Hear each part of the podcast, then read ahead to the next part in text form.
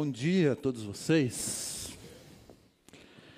Quero convidar você a acompanhar a leitura do texto que está no livro do Gênesis. Livro do Gênesis. Nós vamos ler alguns versículos. Esse não não é o texto da nossa exposição de hoje, apenas para fins da nossa introdução do estudo dessa manhã, eu quero contemplar com você. Gênesis capítulo 2, versículos de 23 a 25. Disse então o homem: Esta sim é osso dos meus ossos, carne da minha carne. Ela será chamada mulher, porque do homem foi tirada. Versículo 24. Por essa razão deixará o homem pai e mãe, se unirá à sua mulher, e eles se tornarão uma só carne. O homem e sua mulher viviam nus e não se envergonhavam. Tem um celular tocando aqui, se você quer pegar, pode pegar, tá? Pode estar à vontade aqui atrás. Amados, família não foi um arranjo do ser humano. Esse tipo de relacionamento foi estabelecido no início de todas as coisas. Esse texto de Gênesis capítulo 2 nos dá uma, uma visão do projeto de Deus para a vida familiar, para o casamento. E essa visão reaparece em toda a Bíblia. E tornam a grandeza do relato do plano de Deus desde a sua criação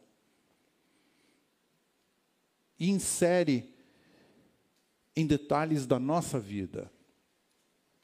Você pode perceber, como nós estamos lendo o livro de Gênesis, ainda bem no início do livro de Gênesis, aqui nós temos um princípio dado por Deus antes de ser estabelecida leis antes de ser estabelecido qualquer é, legislação, tanto para o povo de Deus, quanto para o povo é, que viria a existir. Ah, por isso, nós entendemos que aqui tem um princípio eterno que Deus estabelece na sua criação sobre o seu projeto, sobre o seu plano para a vida de homem, mulher, família. Você e eu sabemos que nem sempre a família corresponde à verdadeira grandeza que Deus tinha em mente quando a formou, quando a criou. O ideal de Deus na criação foi corrompido, foi desfigurado. Fugiu dessa figura inicial para a qual Deus criou. No entanto, ainda que seja assim, e através das épocas, nenhum ser humano, nós não temos o direito de redefinir o conceito de casamento, de família. Deus não nos deu, não nos deu o direito de ressignificá-lo. E a Bíblia dá uma visão sobre casamento e família como algo glorioso muito além das distorções ou variações humanas em qualquer época. É, como também a Bíblia mostra o fracasso do ser humano na construção dos seus relacionamentos. Daí, mais uma vez, a necessidade que nós temos da graça de Deus. Graça. Deus concede graça. E eu creio que essa palavra graça,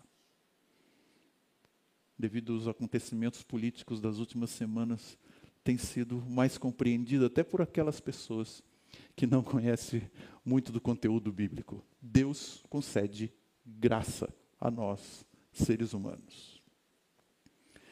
Eu sei que quando nós falamos sobre a visão bíblica da família, do casamento, logo vem à nossa mente o papel do marido, da mulher, pais, filhos.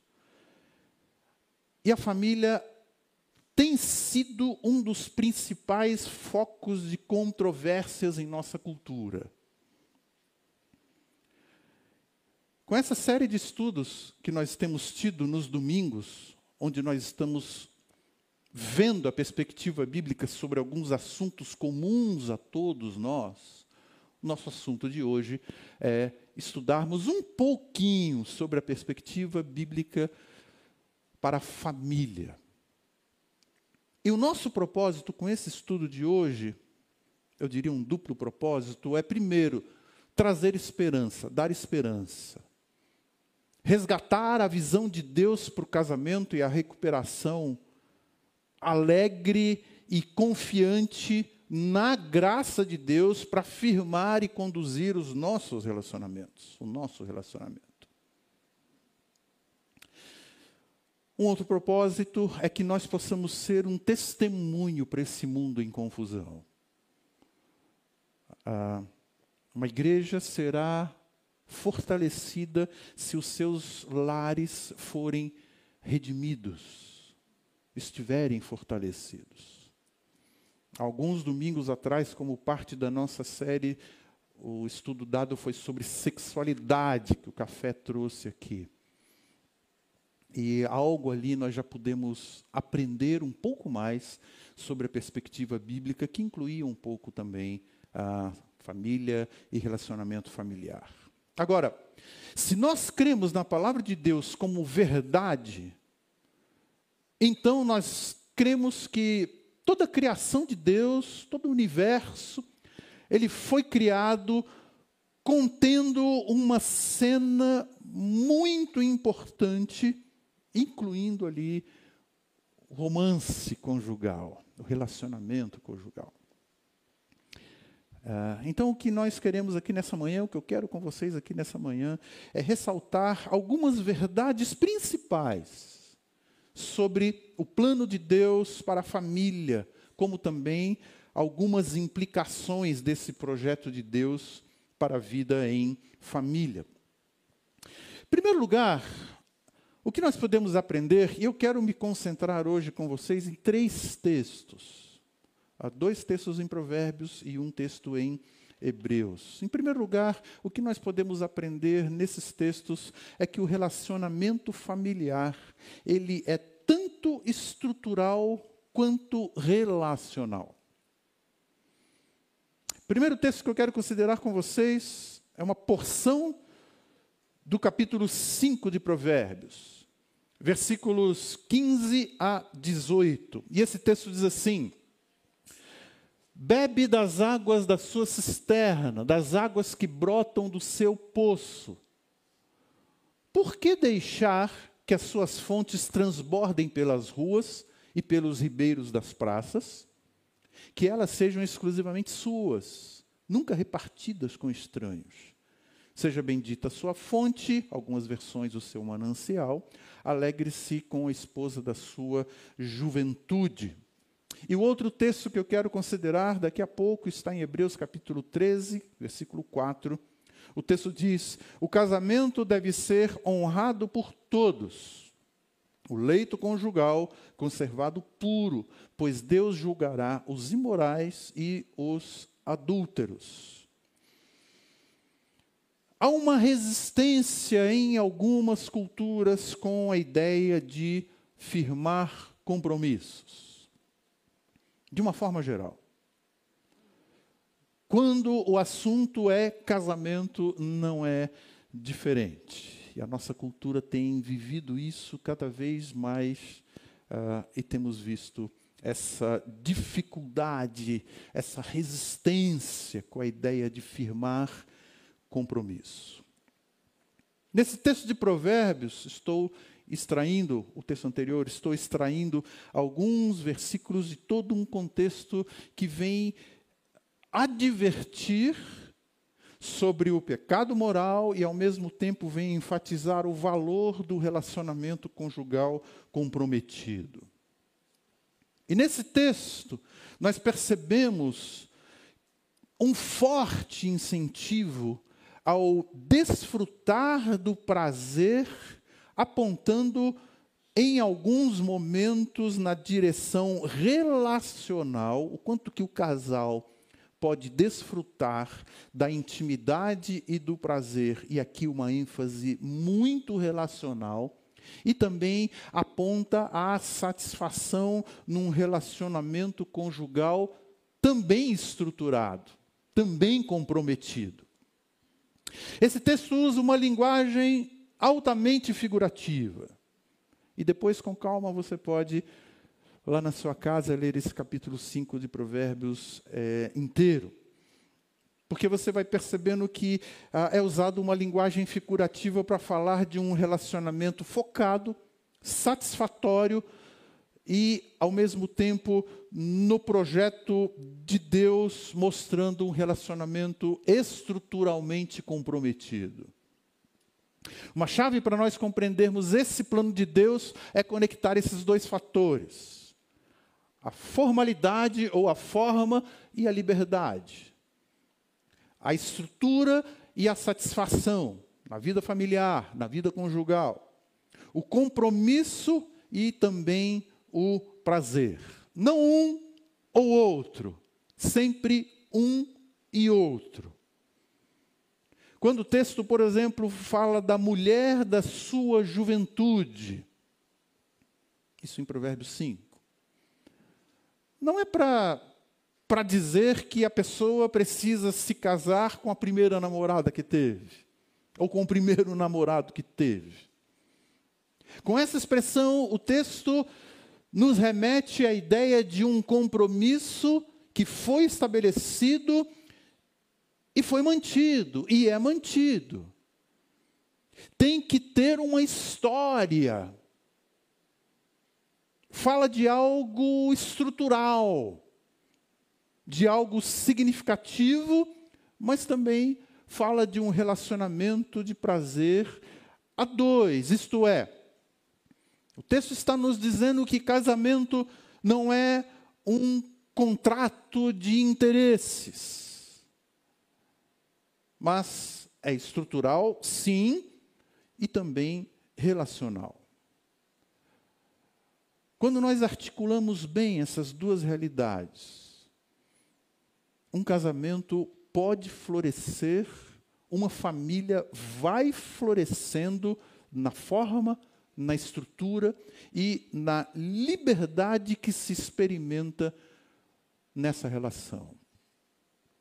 Algumas verdades principais que eu quero extrair aqui desse texto de Hebreus, capítulo 13. Em primeiro lugar, uma das verdades desse texto é que o relacionamento conjugal e familiar, pelos padrões de Deus, é considerado honrado. E aqui eu quero destacar essa expressão que o texto usa: o casamento deve ser honrado. E essa palavra que está aqui para honrado é a palavra que também pode significar valorizado apreciado. O casamento deve ser valorizado, apreciado.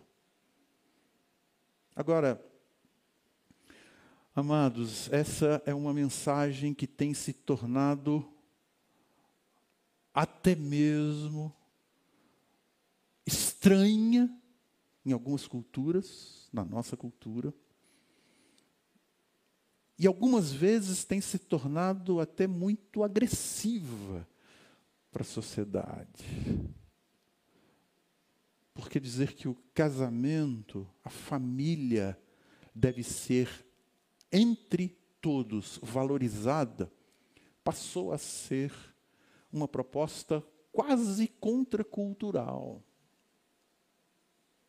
O que é honrado e o que é valorizado na nossa cultura não é a forma estruturada e relacional de um casamento, ou de uma família. E o texto está, está dizendo isso, que Deus chamou a cada um para pensar assim em relação ao casamento. Valorizado, honrado. ele deve ser honrado e protegido por todos aqueles que partilham da fé bíblica, e não apenas por aqueles que são casados. Entre todos, o texto está dizendo, ou por todos. Não seleciona todos os que são casados, todos os da geração de 1950, todos os da geração de 1920. Por todos. Seja valorizado por todos. E parece que, em alguns contextos, parece, ah, soa como um demérito ser parte de uma família estruturada. Não é objeto de vergonha ser casado, ter uma família estruturada. O texto está dizendo: seja valorizado por todos. Todos deveriam valorizar e honrar o casamento. Em segundo lugar, esse texto fala que o Evangelho deve criar uma cultura pró-família no mundo em que nós vivemos. Ah, de novo, o casamento deve ser honrado por todos e o leito conjugal conservado puro por todos. Essa é a minha ênfase de novo. E querido, somente pelo poder da graça de Deus, nós fomos alcançados, passamos das trevas para a luz, saímos da cegueira espiritual para essa consciência sobre a verdade. Isso deveria, deve afetar, moldar todas as esferas da nossa vida, da vida da igreja do Senhor Jesus. Então nós podemos experimentar um relacionamento familiar saudável, não porque nós somos capacitados para isso. O ser humano é egoísta. Nem sempre as pessoas são de, de fácil relacionamento. Nem sempre somos amáveis. Isto é, facilitadores para as pessoas nos amarem. Nem sempre somos amáveis. Ira, intolerâncias, amarguras no coração, ressentimentos, falta de disposição para perdoar, falta de disposição para reconhecer erros e pedir perdão o olhar apenas para os seus próprios interesses. Tudo isso e muito mais está no coração humano. É difícil admitirmos isso. É difícil reconhecermos isso com facilidade. Mas tudo isso está no coração humano, faz parte da natureza humana. Gálatas 5 já nos ensina sobre isso, entre outros textos. E no mundo em desespero, no mundo em confusão, que exalta propostas libertárias, quando nós cremos no Evangelho, nós vamos querer nos dispor para que a nossa relação familiar esteja no seu lugar no projeto de Deus. Creio nisso, cremos nisso.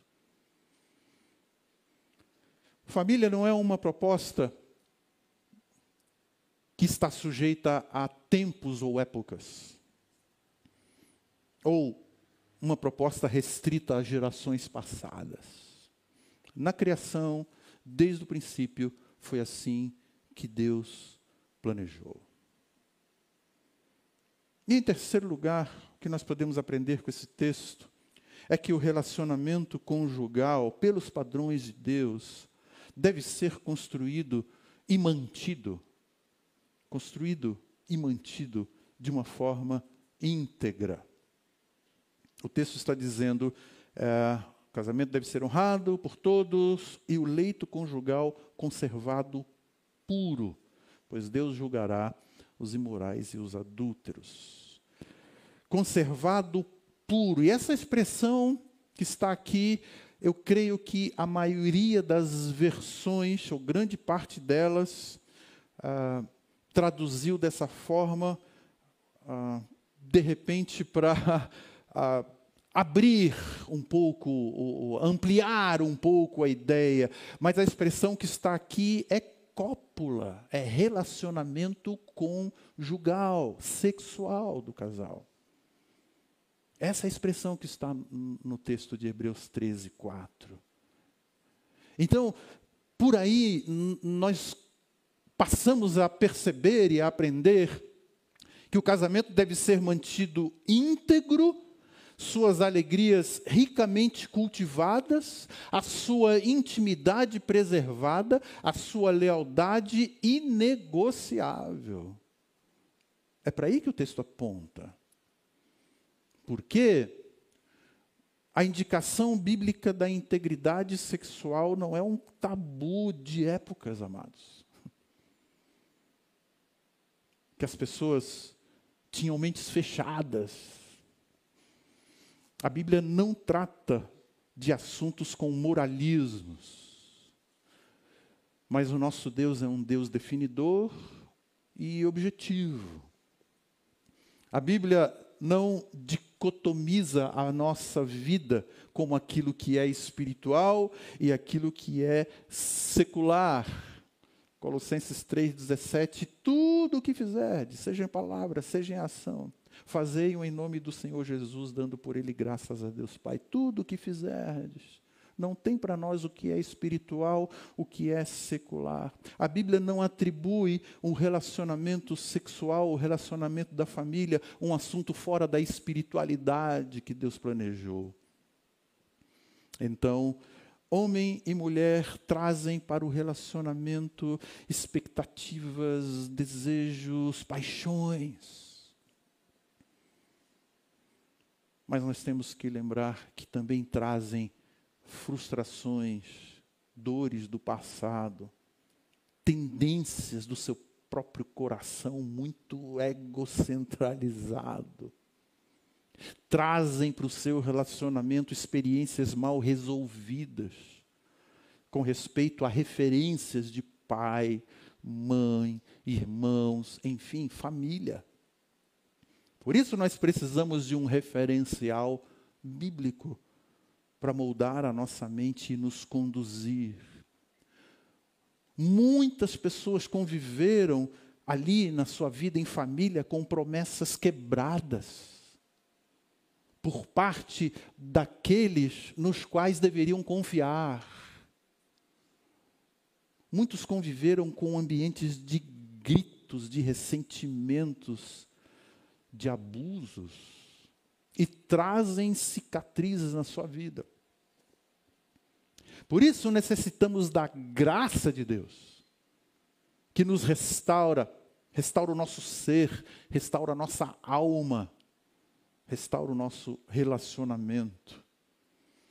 Aquele texto de Provérbios, capítulo 5, diz: experimente o prazer, bebe água da tua própria cisterna. O que, que significa isso?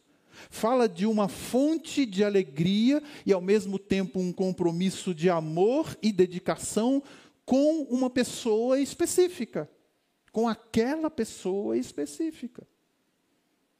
O nosso alvo de amor, o nosso foco de dedicação é para uma pessoa, a partir do momento que estamos num relacionamento familiar e conjugal. Por isso que o texto de Hebreus está dizendo é digno esse relacionamento. É valorizado porque ali há o desfrutar de uma relação saudável, prazerosa com aquela pessoa, divinamente esse relacionamento aprovado por Deus. E ali Deus está dizendo: oh, Eu estou nisso aí. Quando é assim, o texto está dizendo ah, que Deus aprova. Deus declara a sua bênção sobre a família, sobre você. E se você crê assim, Ele continua derramando graça e graça para sustentar, para conduzir, para nos capacitar nesse relacionamento é, em família, marido, mulher, filhos. Mas o outro ensinamento que eu gostaria de lembrar com vocês sobre esse assunto, família, é que o relacionamento familiar projetado por Deus, ele foi feito, ele foi planejado por Deus para viver no mundo real. É no mundo real que nós vivemos. E eu quero agora ir para Provérbios 31, um texto muito conhecido. Normalmente ele é muito pregado no Dia das Mães. Mas eu quero é, caminhar em outras trilhas nesse texto aqui com você. Eu quero destacar primeiramente os versículos 10 e 11, Provérbios 31, 10 e 11. Uma esposa excelente, feliz quem a encontrar.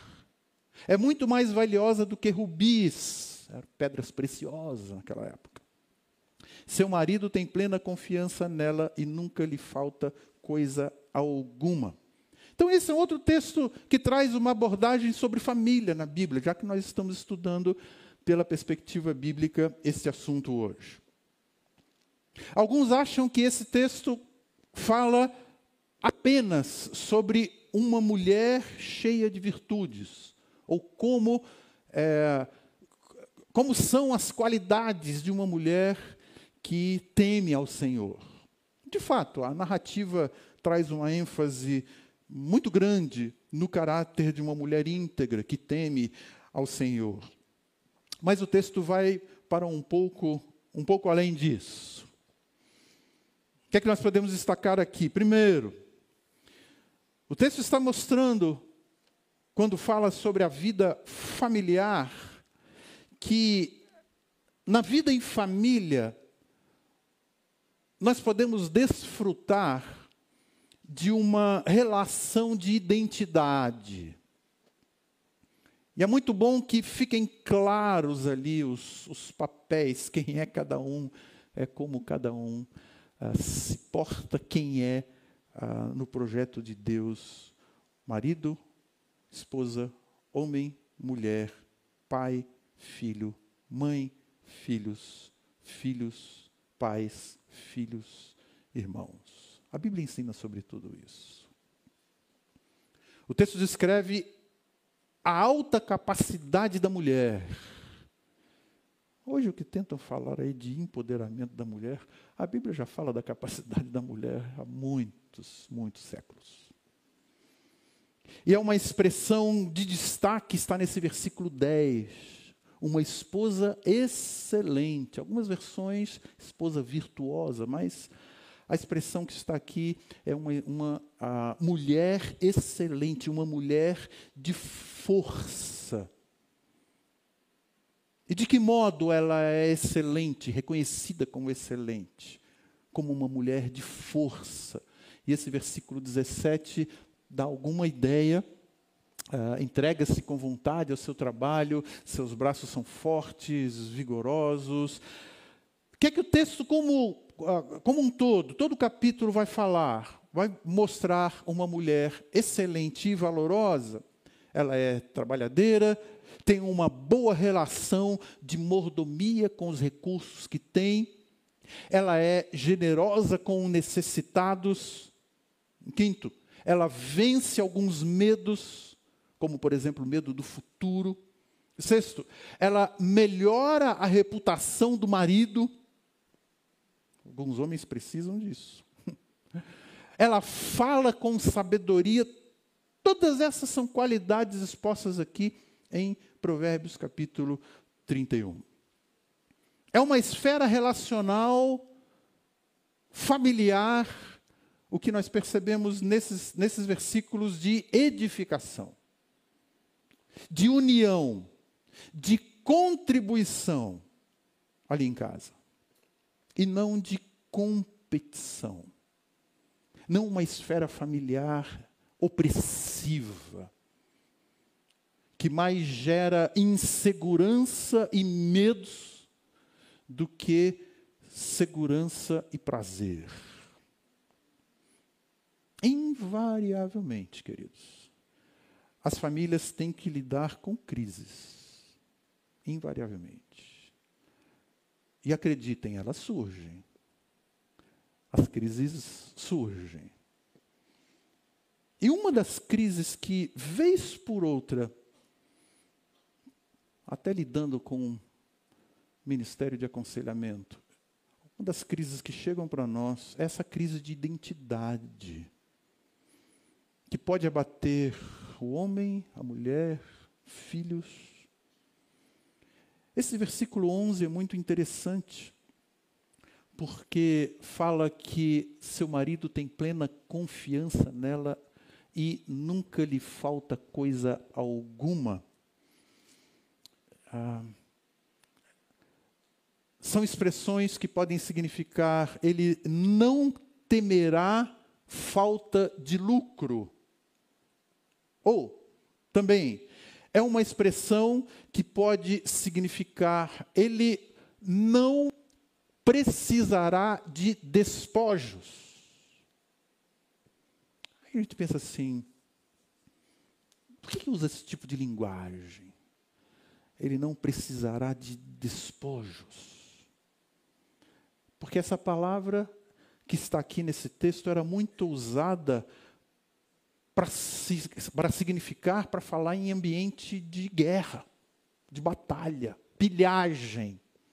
É a expressão que está aí. Despojos de guerra. Por que a escolha desse termo?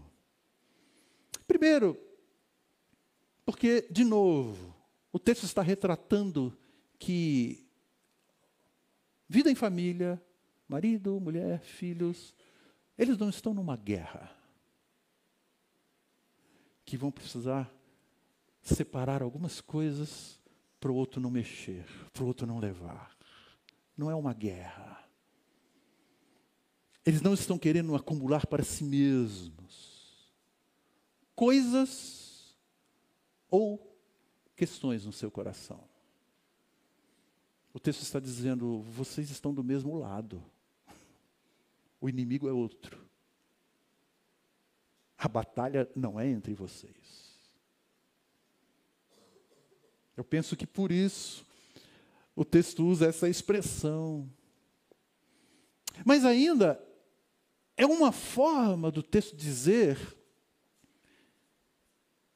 que a família não vive num ambiente ideal.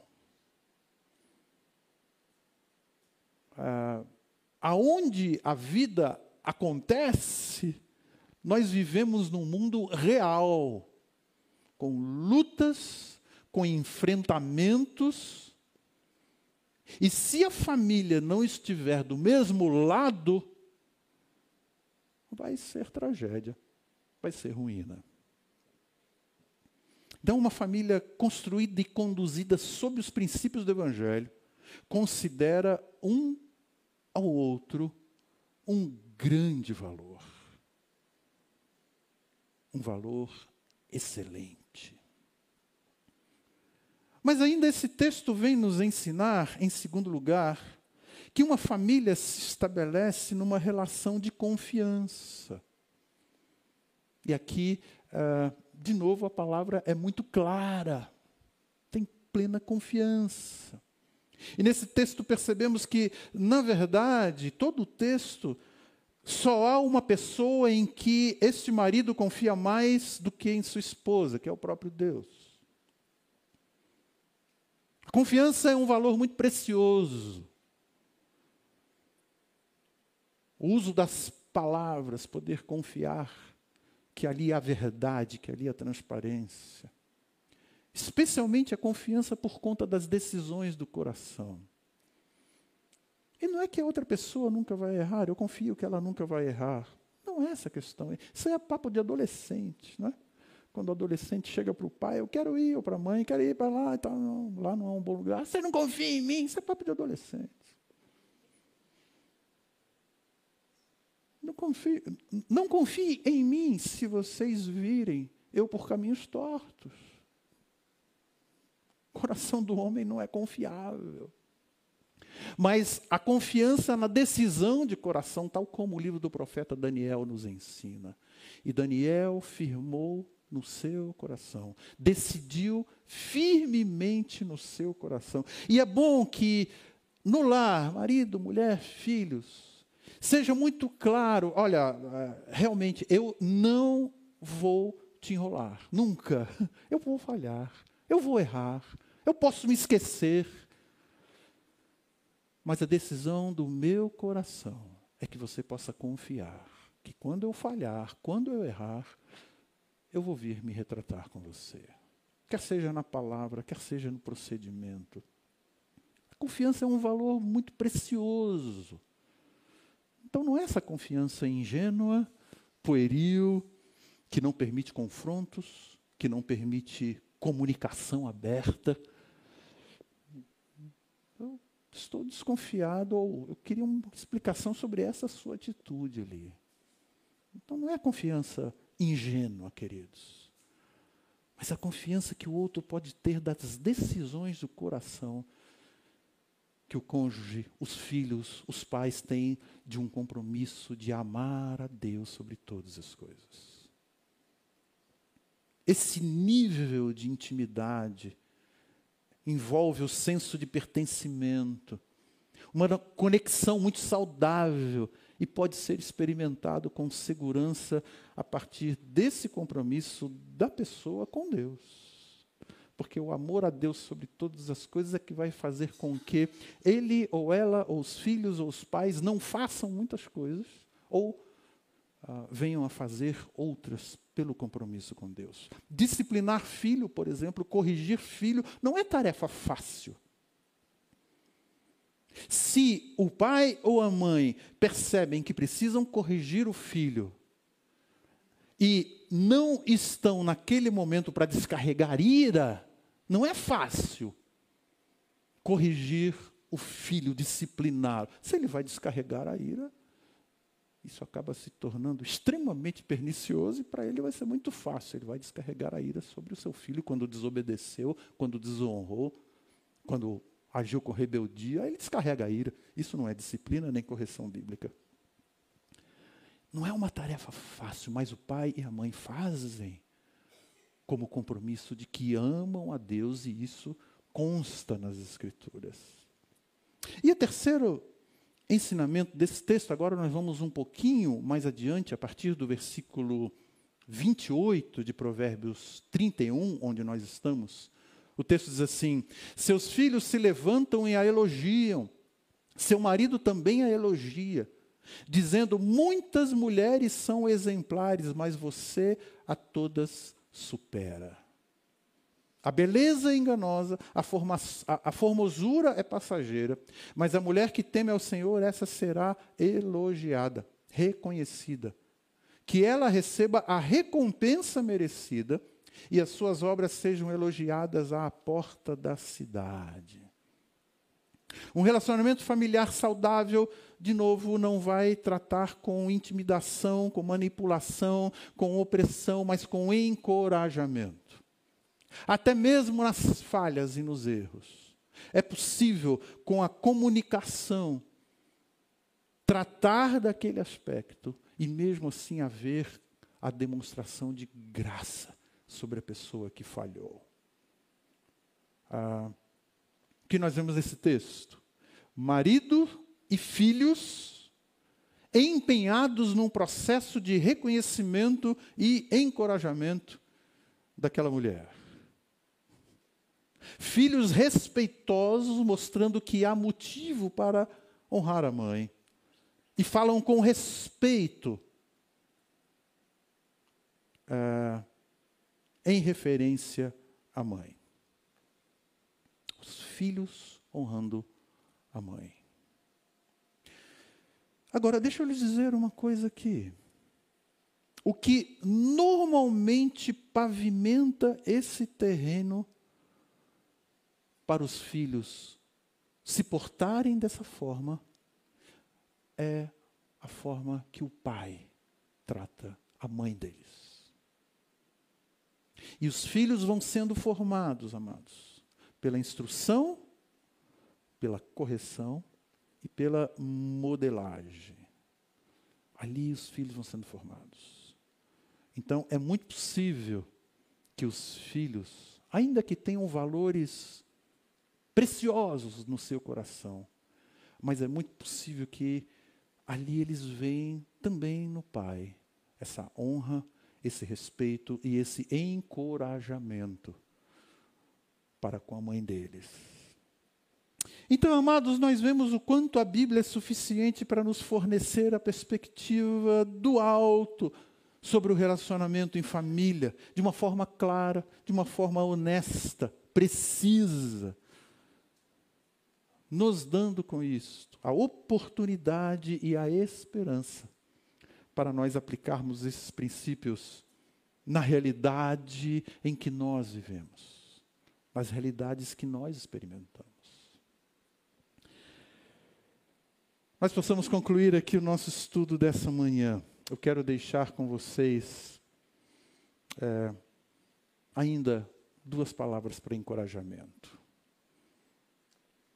Primeira, principalmente pensando no mundo de hoje, que você e eu, como família, vivemos. Além de, de termos o desafio do relacionamento familiar, que tem os seus desafios, ainda é, temos o um enfrentamento com esse mundo. Primeiro lugar, a relação familiar vivida sob os valores do Evangelho aponta para além de si mesma. É interessante o que diz Efésios capítulo 5, 31 a 33. Por essa razão, o homem deixará mãe, pai e mãe se unirá à sua mulher e os dois se tornarão uma só carne. Paulo retoma aquilo que foi estabelecido desde o começo. Não mudou esse princípio que Deus estabeleceu. Esse é um mistério profundo. Refiro-me, porém, a Cristo e à igreja. Portanto, cada um de vocês também ame a sua mulher como a si mesmo e a mulher trate o marido com respeito. Depois de o texto elaborar vários aspectos sobre vida plena do Espírito, como que uma vida caminha na plenitude do Espírito, apontar para relacionamento familiar, mostrar tudo aquilo que ah, Deus, através de Cristo, fez por nós. O texto aponta para um amor sem medida do Senhor Jesus por nós. Deus planejou para que nós traduzíssemos esse amor de Deus por nós ao mundo, não simplesmente pela narrativa, não por um discurso, mas por uma prática ativa de valores estabelecidos por Deus no relacionamento familiar.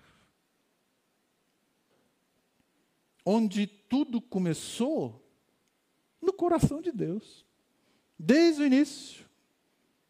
Como tudo começou Deus criando homem e mulher, formando uma família, com o propósito de honrar, de glorificá-lo. Num, num, num, ambiente onde fossem formadas outras vidas. Mas que tudo isso pudesse espelhar a condição da sua graça. Aqueles que não conhecem o amor de Deus. Então, no projeto de Deus, ainda podemos aprender isso que a vida em família vai, vai além disso, aquilo que ela manifesta. E em segundo lugar,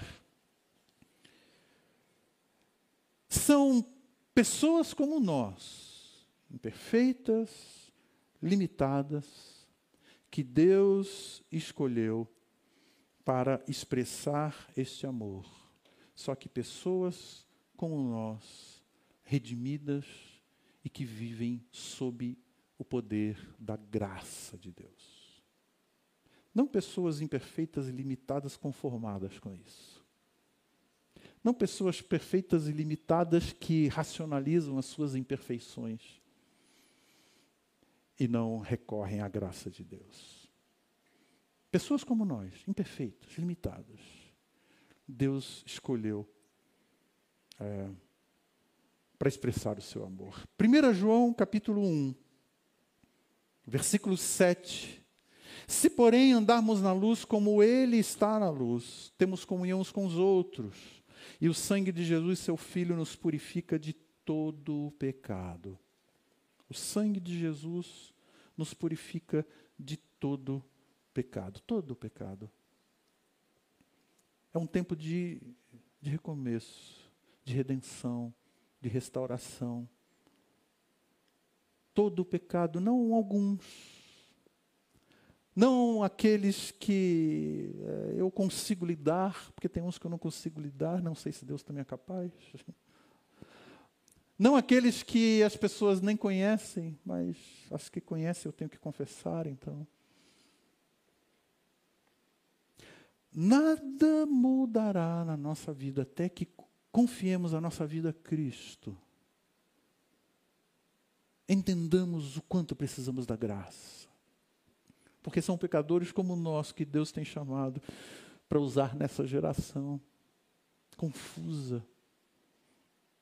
Nós podemos tornar esta verdade da família, do relacionamento conjugal, as verdades sobre sexualidade, não apenas verdades atraentes, mas de excelentes, é, de excelente valor. Não se envergonhe de ter vindo de uma família estruturada. Parece que no mundo de hoje é uma vergonha dizer que a minha família é estruturada. Não se envergonhe de ter uma família estruturada. Mas não se envergonhe de não ter vindo de uma família estruturada. Não se envergonhe se hoje você desfruta de uma família disfuncional. O amor de Deus em Cristo é capaz de superar o que for necessário para superar. Esse amor foi comprado, foi mostrado a preço de vida. A vida do nosso Senhor entregue na cruz para derramar graça sobre nós. E como diz o Evangelho de João no capítulo 1, ele derrama graça sobre graça. Que Deus possa abençoar a sua vida, a nossa vida, e fazer de nós um povo quebrado, é, limitado, ah, muitas vezes tendo que sacudir a sua poeira, mas um povo que confia na graça para trabalhar e restaurar o nosso coração. Vamos orar nessa hora, pessoal da banda, por favor, pode vir. Eu gostaria de dar essa oportunidade para você, silenciosamente, para que nós nos coloquemos diante de Deus. Quem sabe, é, no seu coração, você gostaria de falar com o Senhor algo sobre você, sobre seu cônjuge, sobre seus filhos. Se você ah, precisa falar sobre os pais, seus pais. Gaste esse tempo em oração silenciosa com o Senhor. E esse tempo é, teremos assim, e teremos também a oportunidade de adorar a Deus com mais um cântico.